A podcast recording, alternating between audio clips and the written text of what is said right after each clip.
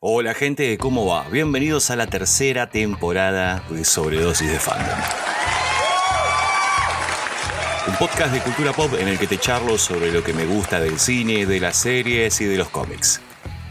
Mi nombre es Pablo Fonteñez, arroba pfontenes en redes, en la locución Jolly Mamani.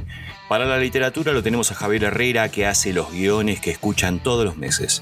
Hablando de escuchar, pueden hacerlo en Spotify y todas las plataformas de podcast también sale en formato de video para YouTube. Este es el episodio número 40. Vinieron de lugares muy lejanos a salvarnos de seres llenos de maldad.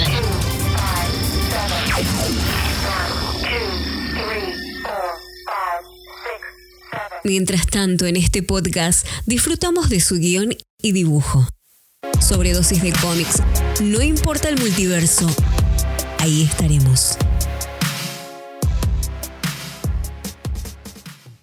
Antes de empezar, quiero agradecerles infinitamente el apoyo que recibe este programa.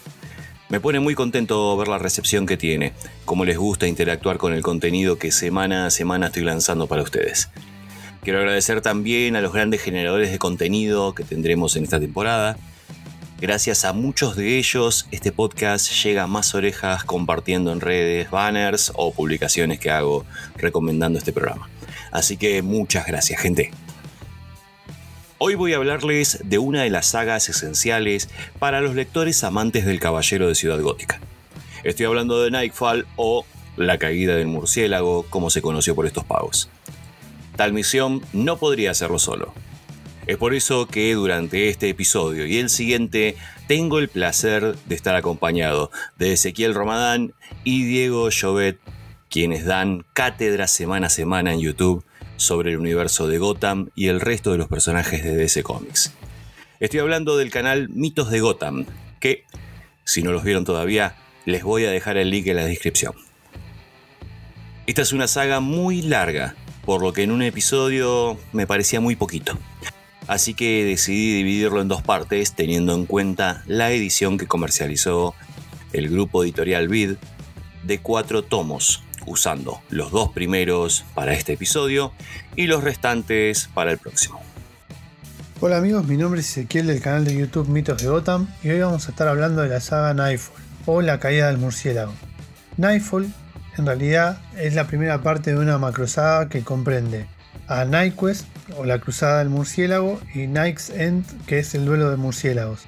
A su vez, luego de su preludio en Batman 491, eh, Nightfall se puede dividir en dos partes: The Broken Bat o el murciélago quebrado, que es desde los números Batman 492 al 497 y va alternando con Detective Comics del 659 al 663.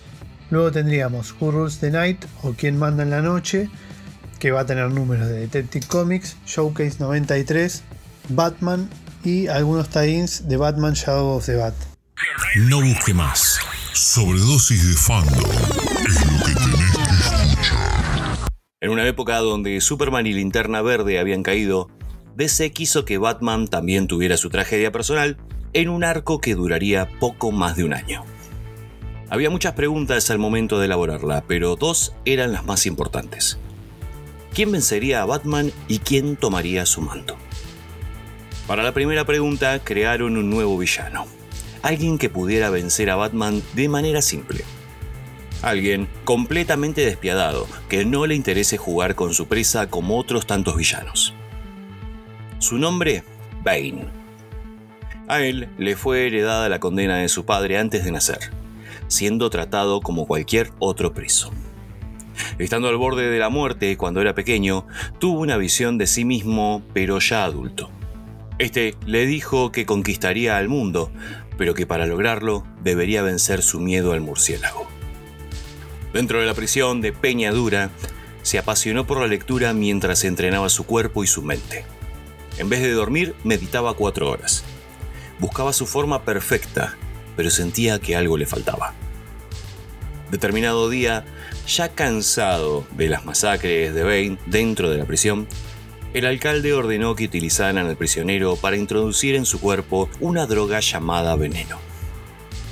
El ejército buscaba crear un tipo de soldado invencible y para ello realizaba sus pruebas en los presos. El cuerpo de Bane se rebeló contra las inyecciones. Se rebeló y triunfó. Los investigadores estaban satisfechos con sus procesos y ahí fue cuando empezaron con la cirugía. Poniendo implantes en el cráneo, podrían administrar la droga directamente. Ahora Bane sabía que este sí era el último paso para su perfeccionamiento. Entonces fue cuando decidió, con la ayuda de sus aliados, escapar de Peñadura y dirigirse a Gotham. Para la siguiente incógnita, que es saber quién tomará el manto del murciélago, tienen que pausar acá y darle play al episodio número 23 de este programa, donde hablé de la espada de Israel y también hablé de Jean-Paul Valley. Azrael es el infame asesino de la Orden de San Dumas. En dicha saga se ve el proceso de preparación de Valley, quien es el último descendiente del linaje de una sociedad secreta. Al ser concebido como bebé de probeta, recibió un entrenamiento especial para desarrollar las habilidades especiales de la Orden.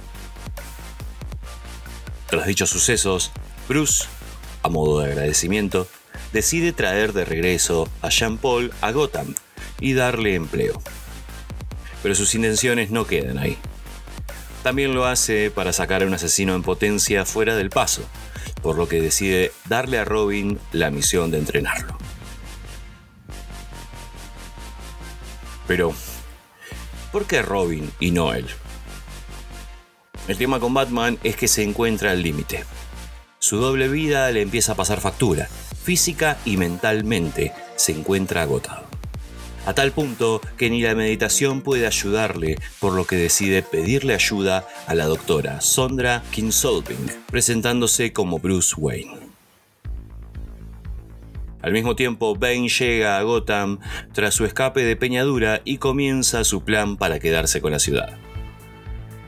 Pero lo primero que hace es observar a Batman y descubre su primera ley, no matar. En ese momento decide pararse frente a él y advertirle que un día le pedirá clemencia y gritará su nombre. Pero no lo enfrenta. Días después, decide convertirse en el nuevo jefe del crimen de Gotham, quebrándole los brazos y quitando del paso a Kriller Croc. Ahora está listo para su siguiente paso, atacar la prisión de Arkham y liberar todos los villanos que hay dentro. Si ya llegaste hasta acá, no te vayas. Seguí escuchando que todavía hay más. Suscríbete para que te avisen si subo contenido y déjame una sobredosis de likes.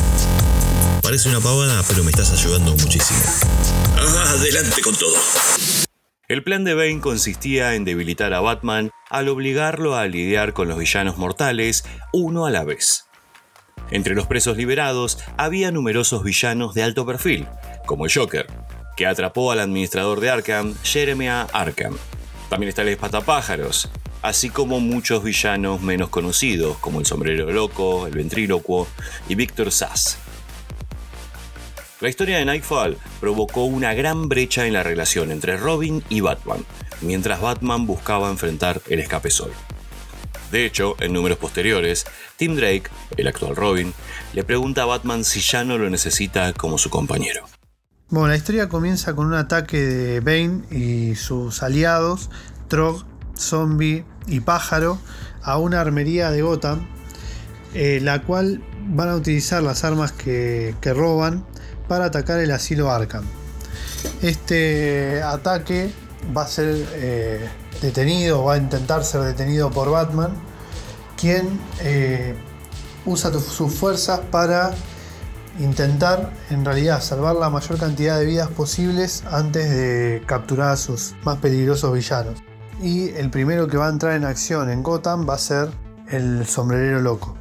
El sombrerero va a robar una casa de sombreros para adquirir justamente sombreros y controlar eh, la mente de diferentes criminales de la ciudad, eh, que luego usaría para llevar a cabo sus planes.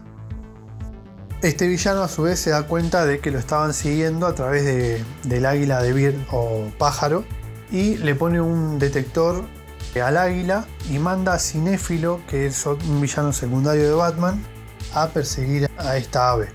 Este villano da con Bane y su banda que se dan cuenta que estaba investigando en un callejón y Bane baja y lo asesina.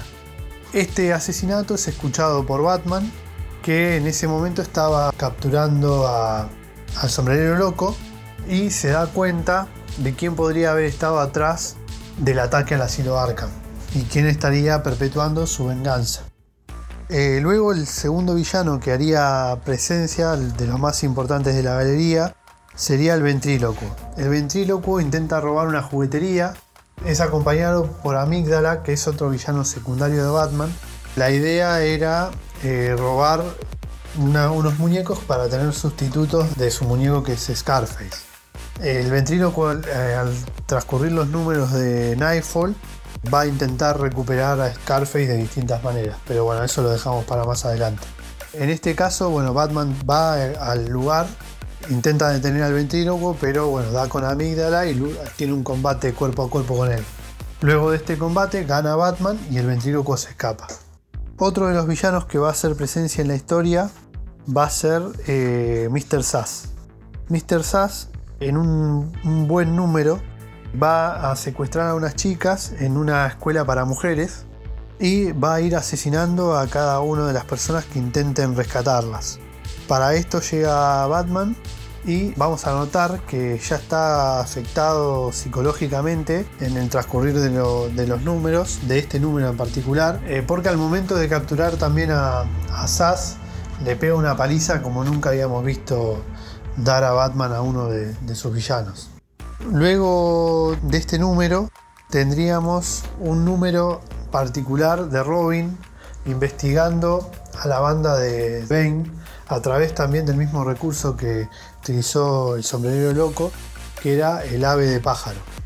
Y Robin sigue a este animal y da con la banda de Bane y Bane se da cuenta que estaba siendo espiado por Robin, lo captura y lo lleva a las alcantarillas le cuenta un poco de qué trataba lo que iba a hacer con Batman y a todo esto aparece Killer Croc que tiene una revancha personal contra Bane porque en números anteriores a lo que es la saga de Nightfall ya se habían enfrentado estos dos villanos, dos pesos pesados del crimen de Gotham y Bane le había ganado, le había quebrado las manos a Croc.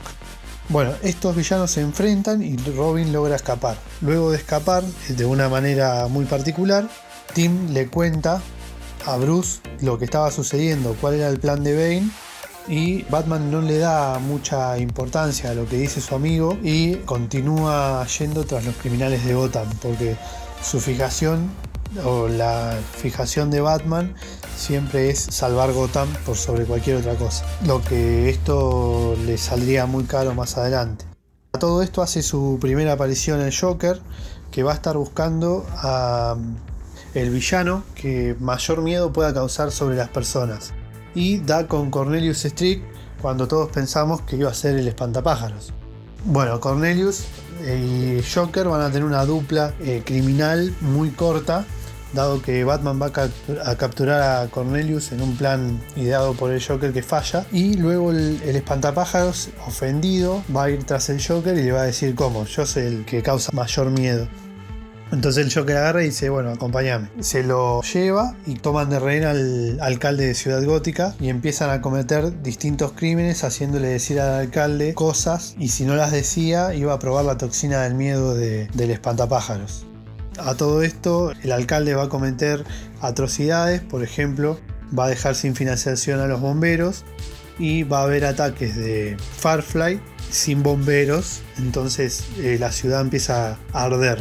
Batman va a ir contra Farfly y en un primer enfrentamiento no lo logra capturar. Luego veríamos en números posteriores que, Batman va a enfrentarlo y le va a ganar. Otro de los villanos que va a hacer aparición es Hiedra Venenosa, que captura a un grupo de multimillonarios y eh, intenta tenerlos como sus esclavos. Batman va a lograr detener a Hiedra en su primer enfrentamiento. Otro de los villanos que hace presencia es el acertijo, que va a ser detenido por Robin. Batman a todo esto no quiere tener ayuda de sus aliados, por lo que todo enfrentamiento cada vez le va a ser más complicado y lo va a cansar más tanto física como psicológicamente. Retomando la historia del arco del Joker y el espantapájaros, eh, se dan cuenta que tiene al alcalde secuestrado y se va a dar una escena de acción muy buena, creo que una de las mejores en los cómics de la época, que es Batman enfrentando al Joker y al espantapájaros en un túnel en Gotham. En ese enfrentamiento, Batman cae sobre los efectos de la toxina del espantapájaros y tiene una visualización de la muerte de Jason que es muy buena y hay una página de una, de una piña de Batman al Joker que es muy, muy buena.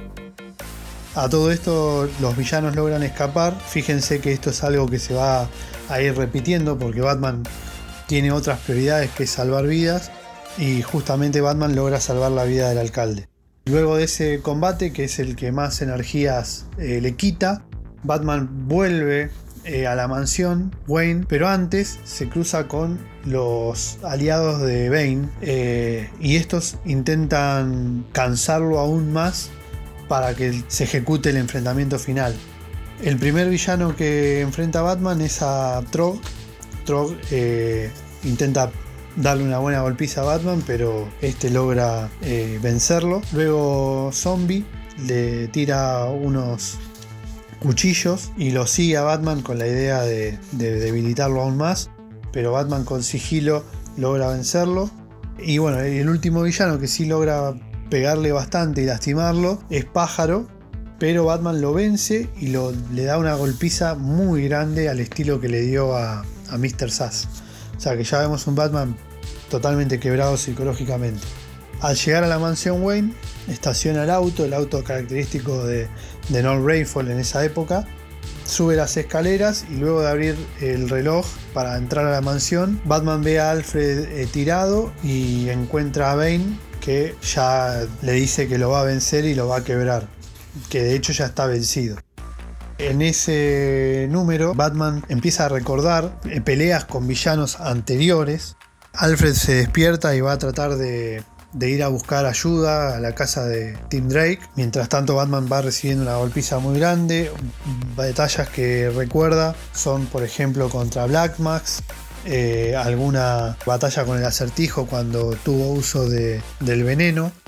Intenta devolverle golpes en vano porque la verdad que Bane está con toda su energía y Batman está muy mal. Luego empieza a recordar las batallas que ya mencionamos, como por ejemplo la que tiene contra el sombrerero loco, contra Migdala, contra Mr. Sass, contra Farfly, contra Hiedra Venenosa, contra Joker. Y eh, mientras tanto recibe la golpiza que lo baja a la Batcave y va a llegar a la sala de trofeos y Batman va a caer derribado contra el traje de Jason Todd, que esa escena es terrible. A todo esto, bueno, Bane ya, ya es vencedor y le pide clemencia y le dice grita mi nombre y Batman le responde vete al diablo. Y en ese momento ya sabe que está acabado Bane reconoce que podría matarlo, pero eso terminaría con la agonía de, Batman y aliviaría su venganza. Así que nada, solamente lo dejaría inválido. Y ahí está la icónica página que tenemos el, famoso crack de la columna de Batman contra la rodilla de, Bane. Bueno, luego Batman acabaría el número eh, derrotado, eh, tirado sobre el piso de la Batcave y se cumpliría la que sería la, mayor derrota de Batman porque pese a haber sido derrotado en números eh, anteriores a esta historia, nunca había sido tan dura la caída y nada, y tan bien planeada por, por un enemigo.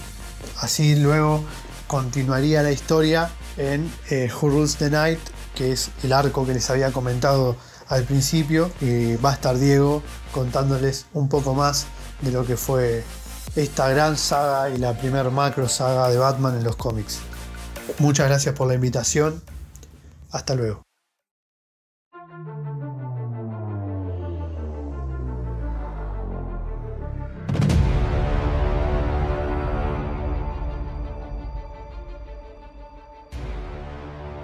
La pelea entre Batman y Bane fue detallada en Batman 497 y terminó cuando Bane rompió la espalda de Batman sobre su rodilla.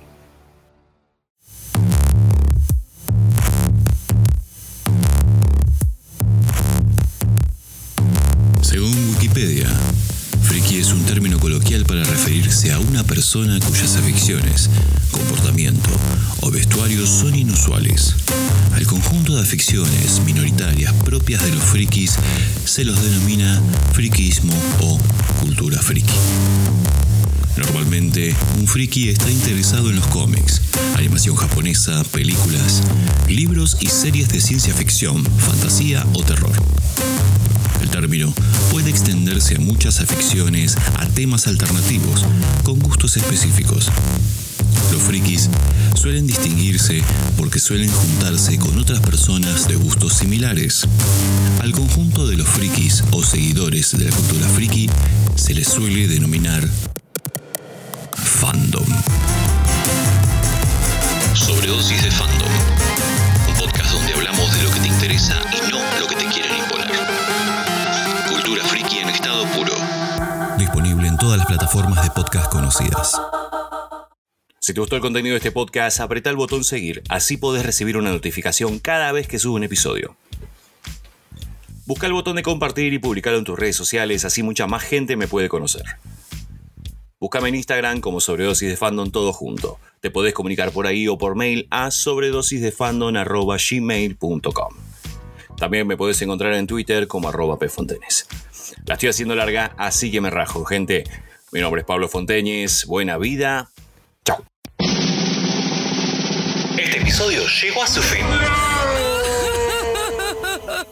Pero no se preocupen, muy pronto subimos uno nuevo.